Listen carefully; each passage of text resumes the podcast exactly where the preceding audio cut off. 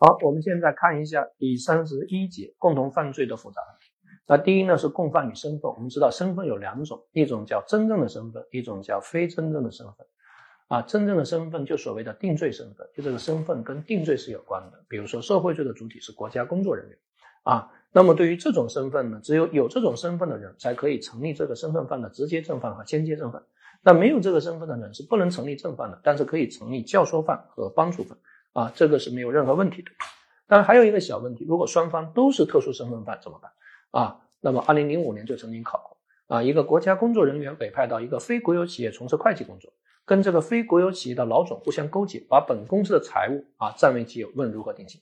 那很明显啊，这个非国家工作人员的老总他也是一个特殊身份，可以构成职务侵占罪啊。那这个国家工作人员就可以构成职务侵占罪的共犯啊。但是如果从国家工作人员的身份出发啊。他是国家工作人员，所以他应该构成贪污罪。那老板呢？啊，非国有企业的老板就构成贪污罪的共犯啊。那怎么办呢？双方都是特殊身份，怎么办？啊，司法解释就给了一个理由啊，给了一个规定，叫主犯决定说谁是主犯，按主犯来定。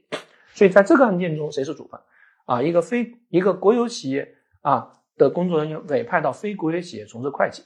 跟非国有企业的领导互相勾结啊。当年的答案认为官大的是主犯啊，因为领导嘛。官大，官大是主犯。那既然官大的是非国家工作人员，所以最后答案给的是职务侵占罪。啊，但这其实题目出的不是特别好，因为有可能官大的不一定是主犯，也有可能两个人都是主犯，这存在这种可能。啊，所以如果我来考，我就告诉你，两个人区分不出啊，谁是主犯，谁是从犯，我们区分不出，或者两个人都是主犯怎么办？那区分不出也很简单嘛，想象竞合嘛，就既构成两个人既构成贪污的共犯，又构成职务侵占罪。啊，想象竞合，从一重罪啊就可以了啊就可以了啊啊，所以张三呢啊给给给给给啊给这个啊领导送钱啊，希望领导呢把人给放了啊，希望领导捞人啊，那领导呢构成徇私枉法啊，那张三呢构成徇私枉法啊的这个教唆犯啊，对吧？啊，这个啊非常非常简单。那如果双方啊都属于啊这个特殊身份犯，那么按主犯来定。如果主犯区分不了啊，就想象竞合。啊，从一重罪啊就够了啊就够了。好，非真正身份犯也就所谓的量刑身份啊，量刑身份一句话啊，量刑身份只基于自身，不基于他人啊。你和十七岁的小朋友一起偷东西，小朋友啊，他可以从宽处罚，但是对于你是不能够啊从宽处罚的。好，我们继续上课啊，我们现在来看到共同犯罪的脱离啊，共同犯罪的脱离呢，就从共同犯罪关系中解套。大家知道共同犯罪非常的可怕，一人这个呃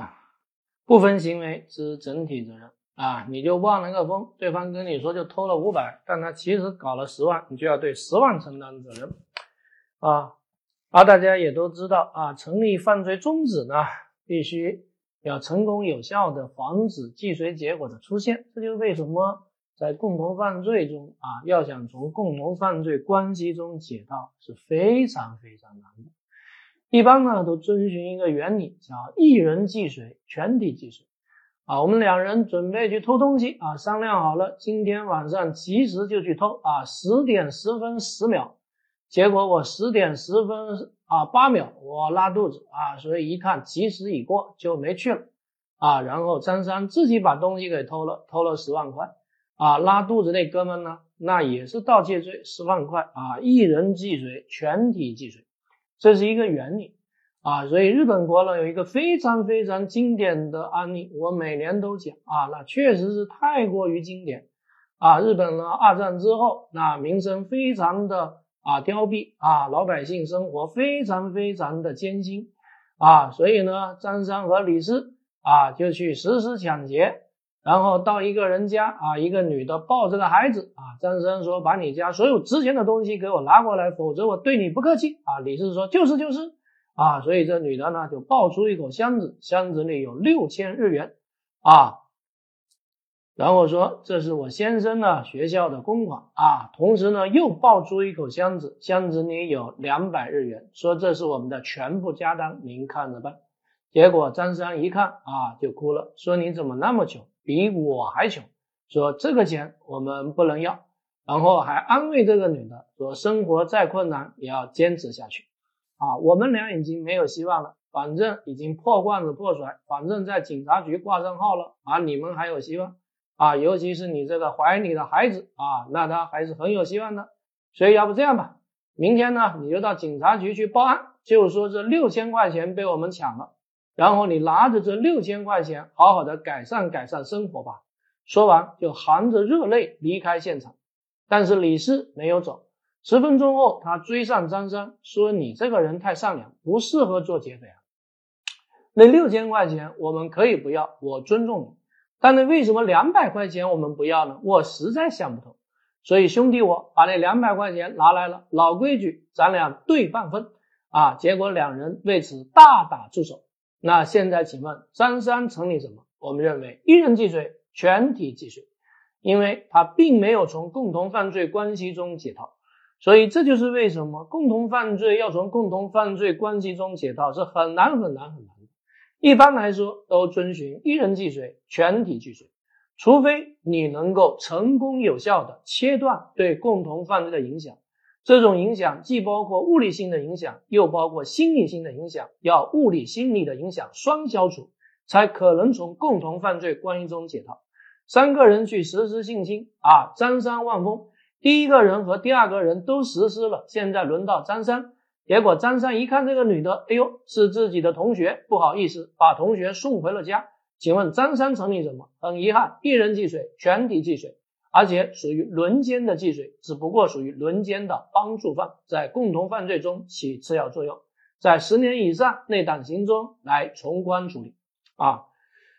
呃，这是一个基本的原理啊，但是呢，我们最近几年呢喜欢考例外啊。他怎么考呢？如果行为人切断了对共同犯罪的物理性影响，也切断了对共同犯罪的心理性影响，那其实就可以解套了。那注意如下几个知识点：第一，如果行为人的单独脱离行为没有向其他共犯者表示，并得到他们的明示认可，那一般认为是很难消除对共犯的啊心理性影响。我们两人约好了一起去偷东西，结果你肚子疼，你没去啊？张三自己去了。那么在这种情况下，我们认为肚子疼那哥们并没有切断对共犯的啊这个心理性影响，因为毕竟你们俩共谋了，一起有一个犯意的交流，有一个犯意的切切磋，所以你并没有切除这种心理性影响，你都没告诉别人，所以我们认为这个是不能成立犯罪中止，一人既遂，全体既遂。当然，如果切断了物理性影响，有切断了心理性影响，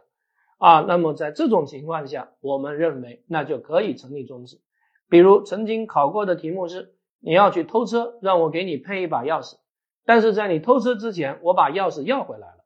那各位设身处地的代入一下，啊，你是偷车贼，我给你配了一把钥匙，结果我要回来了，物理性影响有没有？物理性影响没有了。心理性影响呢？你设身处地想一想啊，我居然把钥匙要回来了，那对你的影响是正面的还是负面的啊？我看这个对你的影响是负面的，不是让你盗窃更顺利，而是让你盗窃更郁闷。所以这个就叫做双切断。那么当然，你成立既遂啊，那这个给钥匙的人就可以成立未遂。换言之啊，这种影响一定不是一种抽象的影响，它一定是一种具象的影响啊，是一种对法益实打实的一种影响。啊，而不是想当然的神经过敏式的影响啊。好，那如果主观上没有脱离的意识，但客观上产生脱离的效果啊，主客观不统一，那就是主观上想帮忙，客观上没帮成，那很明显就是犯罪的未遂。所以我们法考考过很多次的钥匙案啊，张生要去偷东西，让我给他配一把钥匙，我给他配了一把钥匙，给他寄了过去，但是写错地址了，他没有收着。啊，所以他只能一个人去偷东西。他成立既遂，我成立什么呢？我主观上想帮，客观上帮成没有，物理性影响没有，心理性影响呢？心理性，你对他是正忙还是倒忙？是倒忙，因为他没有收到钥匙，他会非常非常的郁闷啊。你对他并没有实打实的帮助，所以主客观不统一，因此你成立犯罪未遂啊。那如果他要去偷东西，我给他配了一把钥匙啊，结果他收着了啊，但是拿着钥匙去开门。结果一拧啊，这个钥匙啪断了啊，这个钥匙卡在门里面，那怎么办呢？就开始拿指甲啊去去拿钥匙，结果指甲还劈了啊，气坏了，拿脚把门踹开，结果脚还断了啊，掰着脚把东西偷了，所以你小子还是汽水但是给钥匙那个人呢？啊，首先物理性影响是没有的，因为钥匙断掉了。心理性影响有没有呢？啊，钥匙断掉了，不是让你更顺利，是让你更郁闷了啊，不是增加了你啊盗窃的啊这个成功度，反而是让你盗窃变得更郁闷了，以至于还把脚给踹断了。所以我们认为没有具体的这样的一种影响，因此也成立犯罪未遂啊，甚至还可能有题库中有这种题啊，没有收到钥匙啊啊，或者收到钥匙了啊，但是忘带了啊，你去偷东西，我给你寄了一把钥匙。啊，你看了这把钥匙很开心啊，然后出门的时候忘带了啊，走到被害人家一发现自己忘带钥匙的，自己给自己抽了六个耳光啊，牙齿都吐了出来啊，最后拿头把门撞破了啊，头上肿了个包，流了很多血，但是门还是开了，最后把东西给拿走了。那么在这种情况下，你是既遂啊，我给你寄钥匙啊，但是你没用着，所以物理性影响是没有的，心理性影响有没有呢？显然也没有，因为你没有带钥匙，你非常的懊恼。我不是让你顺利了，我是让你更加懊恼了。我起的作用是负面的作用，所以还是认为没有影响。所以再次提醒各位，这种心理性影响必须是一种具体的影响啊。如果用数学公式来说，那至少得百分之三十、百分之四十的一种现实性的影响啊。所以这都成立的是未遂啊。但是我们案例里面还有一些题目啊，比如说案例一啊，比如说案例一啊。这个呢要去偷东西啊，我呢给他绘制了一份啊图纸啊，结果这哥们走错房间了，走到李四房间了，一看图纸对不上，气坏了，说你小子给我乱画啊！当然他依然靠着他的聪明才智把东西给偷了，所以他是既遂。那么给图纸那哥们呢，主观上想帮啊，客观上没有物理性影响，也没有心理性影响，因为你让他更郁闷了，因此这也是盗窃的未遂。但是如果我给他画了一幅图纸，啊，然后呢，他走错了，走到李四家，但是问题是李四家的门开着，所以他的图纸都没有用啊，最后把东西给偷了啊，那他成立既遂，你成立什么？其实你也是既遂，因为图纸在手，心里不慌啊，这个心理性影响还是在的，这种心理性影响是实打实的，所以这个各位是要特别啊加以注意的，那 是要特别加以注意的。其实呢，就是带入进去啊就可以了。然后考试的时候啊，现在呢。就开始考的呢，啊，越来啊越有意思。你看，二零一七年就考了这样一道题目，说贾玉前往张某家盗窃，已送给贾一把擅自配置的张家房门钥匙，并告诉甲说张家装有防盗设备，如果钥匙打不开，就必须放弃盗窃，不可入室。甲用钥匙呢打开了张家的房门，啊，开房门，但是打不开，啊。本来呢想听你的告诫离去，但是又不甘心，思量后自己破窗进入。那因此你对他的帮助只是帮到他打不开门为止，啊，物理性影响和心理性影响都到内为止，但是他没有成功，所以他是既遂，你是未遂。但是当年呢考了一个选项，一个是帮助犯的未遂，一个是未遂犯的帮助，问选哪一个？啊，这个就其实就是越考越细。那其实各位知道，帮助犯的未遂这个概念本身就是不太恰当的，因为帮助犯呢采取的是共犯从属说，只有当实行犯进入到实行领域，对于帮助犯才是处罚的。因此，帮助犯未遂这个概念本身就可以说是一种错误的概念。张三去偷东西啊，我给了他啊一把钥匙，结果他走在路上啊，这个突发羊癫疯没有去成啊，所以他是预备我的帮助啊失败了，我是帮助的未遂。但是我这种帮助的未遂是不处罚的，因为只有当实行犯进入到实行领域啊，对于这个帮助犯的未遂才处罚。所以在某种意义上，这其实都叫做未遂犯本身的帮助，而不是帮助的未遂。这个帮助的未遂这个概念本身就是错误的。所以你可以说他是犯罪未遂，你也可以说他是未遂犯的帮助，但是一般不要说是帮助犯的未遂。这跟教唆犯不一样，因为教唆犯。啊，为什么可以说教唆未遂？因为按照教唆独立说，教唆未遂就是可以评价的。那么第三，如果脱离者成立宗旨啊，对其他共犯者没有影响，其他共犯者仍可以成立各种犯罪形态。所以这里面各位要注意啊，如果脱离者本人是实行犯啊，如果因为他的宗旨导致整个犯罪未能既遂，那么其他的非实行犯可以成立各种未完成形态。但必须和实行犯所处的阶段保持一致啊，就是阶段的一致性啊，阶段的一致性。这里最经典的案件，一九九四年曾经考过啊，潘金莲和西门庆合谋杀夫案，啊，潘金莲和西门庆合谋把武大郎给搞死，所以潘金莲配了一杯毒药啊，端给大郎喝，啊，结果啊，正在准备端给大郎喝的时候，于心不忍，毕竟一日夫妻百日恩，心里还是很想念大郎做的烧饼，所以潘金莲就把毒药扔到了河里面，啊，所以很明显，潘金莲属于什么呢？潘金莲属于犯罪中止，是预备阶段的犯罪中止，而西门庆属于啥呢？很多同学会说西门庆属于犯罪未遂，这是错误的。我们认为西门庆属于犯罪预备，因为两者的阶段要具有一致性。啊，潘金莲是预备阶段的终止，那对于西门庆而言，他是在预备阶段出现了意志以外的原因，因此属于犯罪预备。但是这个地方注意，我们刚才说的是两个人预谋。两个人共谋，那他就是有一个犯意的交流和切磋。但如果把这个题目变一变，如果西门庆唆使潘金莲去杀夫，潘金莲买了一包毒药，然后在准备投毒的时候啊，这个准备投毒的时候放弃了啊，那么在预备阶段放弃了，那么潘金莲还是犯罪预备，那啊还是预备阶段的终止。但是对于西门庆而言，因为西门庆不是共谋犯，西门庆是教唆犯，那西门庆怎么处理呢？那他就有两种观点。按照教唆独立说，西门庆属于教唆未遂；按照教唆从属说，那西门庆就不构成犯罪。啊，这个大家是要特别特别的注意啊。当然，如果潘金莲给他啊给武大郎投毒，武大郎吃了毒药啊，浑身抽搐，潘金莲非常的害怕啊，这个时候又把武大郎送到了医院，经抢救活了。那很明显，那潘金莲就属于实行阶段啊，实行后的终止。那么在这个情况下，那么啊，这个西门庆那也属于实行阶段，那西门庆就是未遂啊，潘金莲啊就是这个犯罪中止啊。这个大家要注意，一定要注意，阶段要具有一致性啊，阶段要具有一致性。这个如果要考的话，那就很有可能会在案例分析题中进行考察。下一个知识点呢是共犯的认识错误啊，共同犯罪认识错误也其实也是非常非常的 easy 啊，无非就是主客观相同一学说啊，注意具体符合说和法定符合说，注意对象错误和打击错误啊，其实呢就是把之前的内容给叠加一下，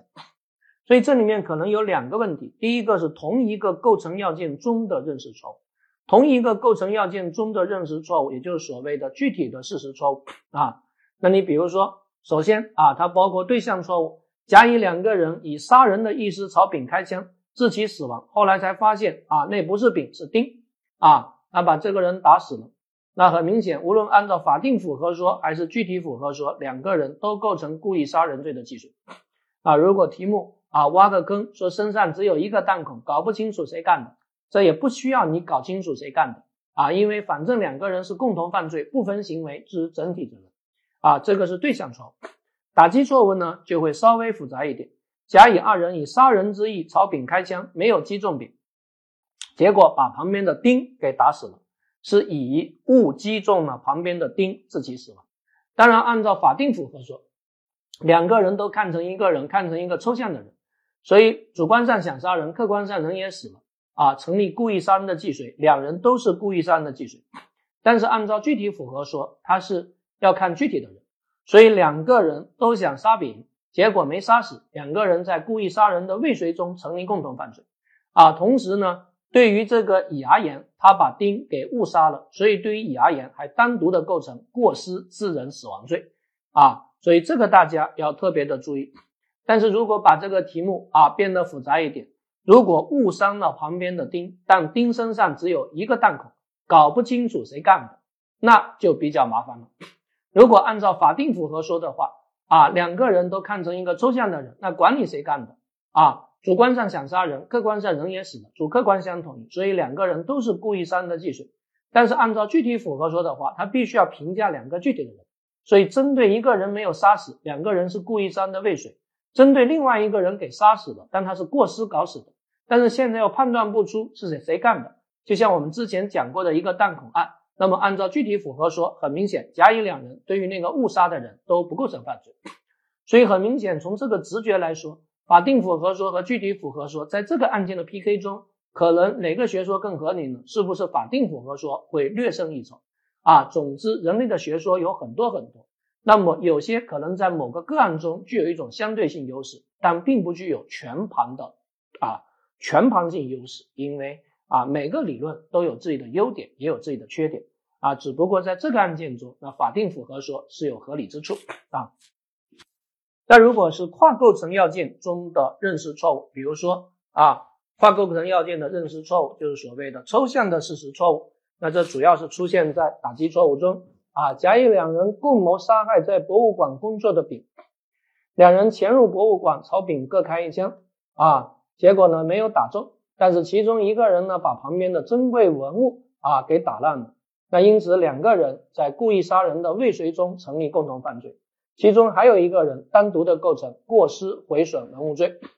因为这种跨构成要件的认识错误，我们只需要掌握法定符合说就可以了。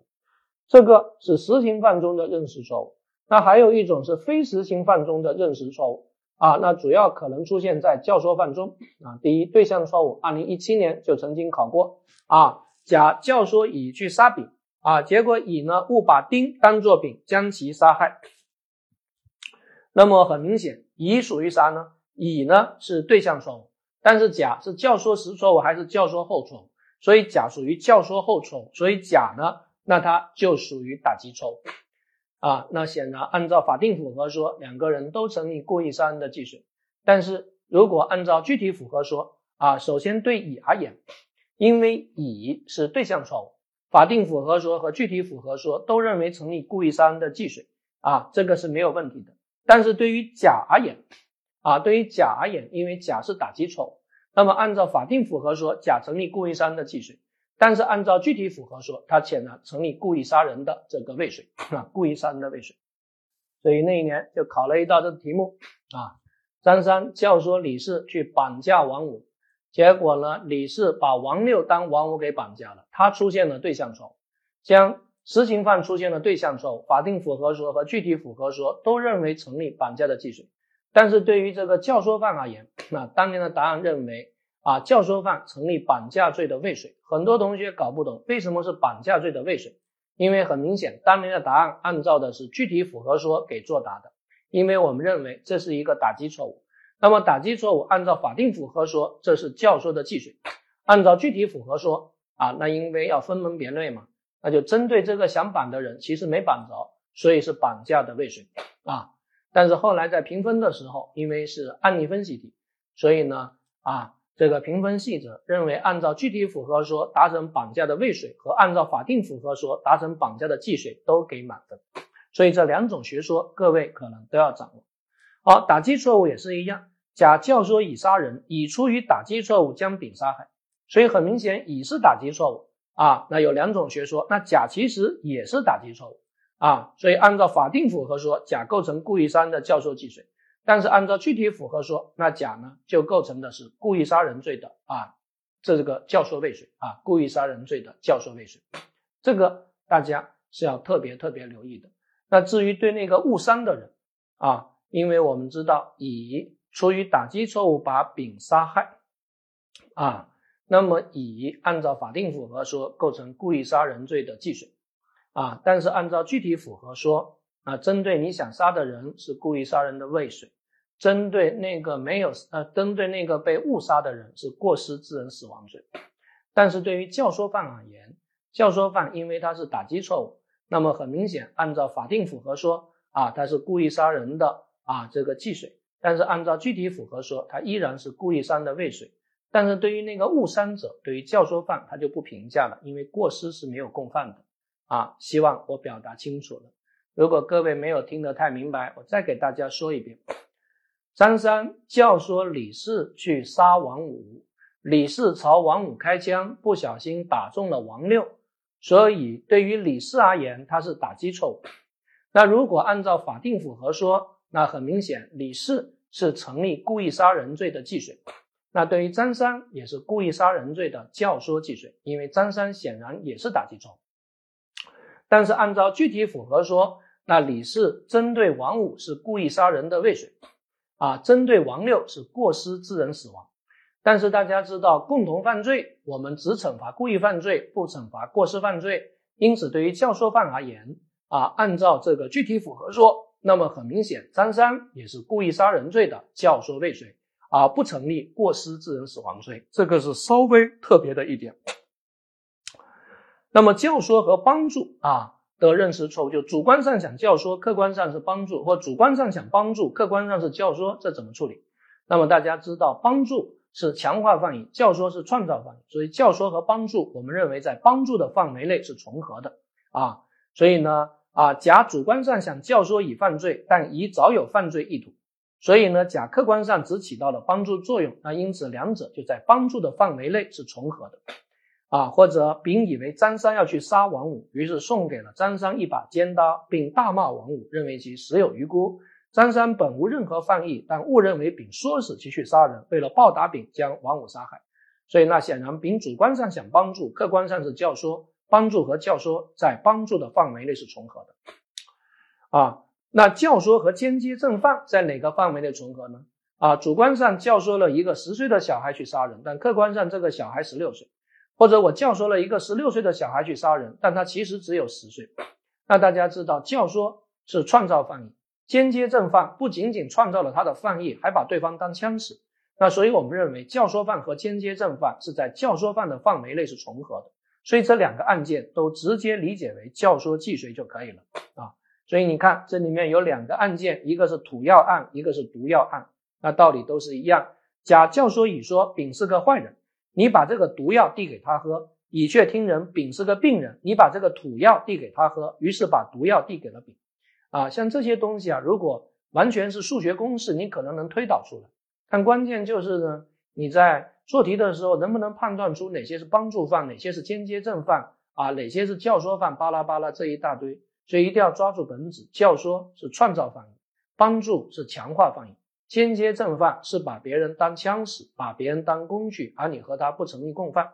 所以很明显，甲教唆乙说丙是个坏人，你把这个毒药递给他喝，甲主观上是想创造乙的犯意，是想和乙一起干，所以甲主观上是想教唆，但客观上呢，乙却听成丙是个病人，你把这个土药递给他喝，也就是说，乙在客观上只是对方的一把枪，对方的一把工具，所以在客观上就是间接正犯。那教唆和间接正犯在教唆犯的范围内重合，所以甲的行为直接成立为教唆犯就可以了。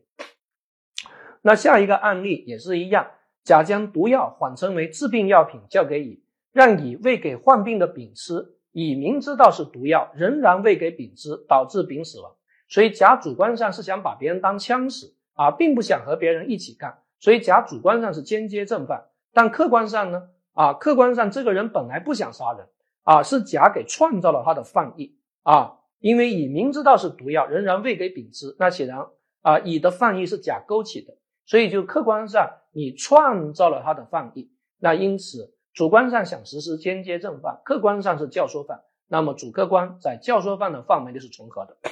那因此呢，大家从数学公式的角度看到一百三十四页啊，教唆和帮助在帮助的范围内重合，教唆和间接正犯在教唆的范围内重合。那帮助和间接正犯在哪个范围内重合呢？那显然是在帮助犯的范围内重合，但这从来没有考过啊！你可以对自己说不考，因为确实不太可能考啊。我们只是在第一个阶段呢，给大家讲的比较多，讲的比较全，但是其实没有考过啊，因为其实也略有争议，有争议的东西就不用去管它啊。只是很多同学真的是止不住自己的好奇心，任着自己的好奇心，一步一步把大家带入到逻辑的死胡同，以至于什么题都做不对了。或者只能做对特别难的题，但是最简单的题目就做不对了，是吧？很多人学着学着就这样，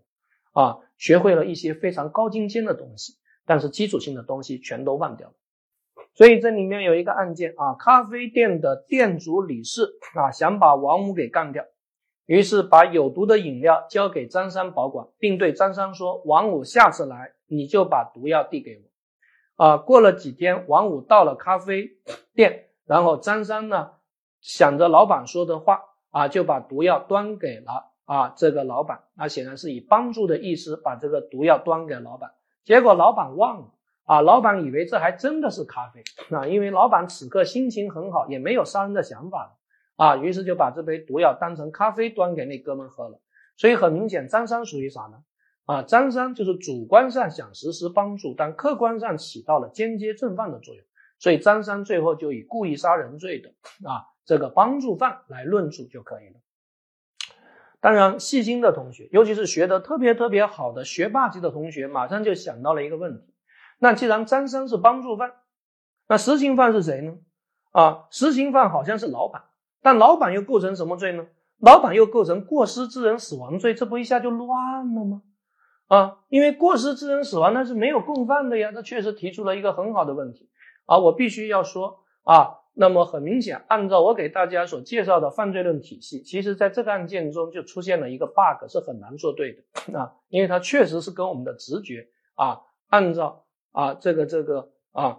呃我们所介绍的体系啊，因为过失犯罪是不可能出现帮助犯的啊，所以在某种意义上，像这个案例的话，那么借助啊客观不法，主观有责，那这样一种体系呢，可能能够啊比较好的解答。因为按照客观不法，主观有责，无论是过失杀人还是故意杀人，在客观不法论中，它其实都是杀人，啊，那也就是说，老板啊，在客观上就是杀人，啊，所以呢，作为帮助犯的张三就属于杀人的帮助犯，因为共同犯罪嘛，只要在啊违法，只要在构成要件和违法性中成立共犯就可以了，所以张三啊，他是有杀人的不法行为，啊，老板呢，他也有杀人的。这个不法行为。啊，两人成立共同犯罪，但是在有责性中，因为老板他没有故意，他只有过失，所以老板构成过失致人死亡罪。啊，张三就直接构成故意杀人罪的帮助犯啊，是这样一个解释路径。但是我说过啊，任何一种理论在某个地方都有一定的优势，并不代表它面面俱到的存在优势，大家还是要求同存异，和观同尘。因为我还是希望各位同学要做对基础性的题目，不要因为能够啊分析出特别复杂的题目啊，能够分析出极其罕见的案件，但是却连基本的案件分析不出。什么叫基本的案件？一个人故意犯罪，一个人过失犯罪，问两人成不成立共同犯罪？那我们就认为，那在一般情况下，两个人是不可能成立共同犯罪的，因为刑法都已经说过了，共同犯罪是指两人以上共同故意犯罪。好，我希望各位搞懂了。如果你没有搞懂，对自己说不考就 OK 了，没什么大不了的。不要去专注这种复杂性的问题，这种复杂性的问题啊，让学者去钻研就可以了，让学者来写论文去钻研啊，让学者来搞一些学术成果就可以了啊。因为这种案件在司法实践中也是非常非常非常非常罕见的啊，没什么太大的意思。好，刑法的绝望之章我们就已经爬过了。大家现在已经登上了珠穆朗玛峰，是不是一览众山小啊？你会发现刑法也不过如此啊。